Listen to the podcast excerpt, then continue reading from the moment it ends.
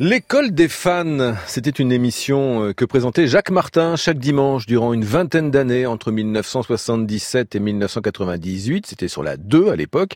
Eh bien, l'école des fans va renaître, non pas à la télévision, mais en tant que spectacle itinérant. C'est une information du Parisien aujourd'hui en France. L'école des fans voyagera de ville en ville avec l'animateur Jérôme Anthony dans le costume de Jacques Martin. Un spectacle de ville en ville à la rencontre d'enfants de 3 à 12 ans qui interprètent interpréteront donc les succès des chanteurs présents dans cette tournée.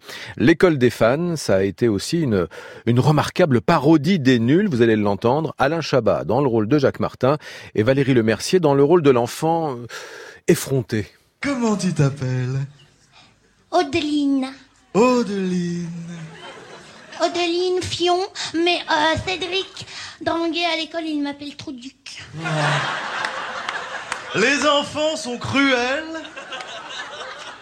Elle fait la cuisine, Monique Oui, Qu'est-ce qu'elle te fait à manger de l'huile. Est-ce que tu sais, Odeline, qu'est-ce que tu voudras faire quand tu seras plus grande Vider les truites.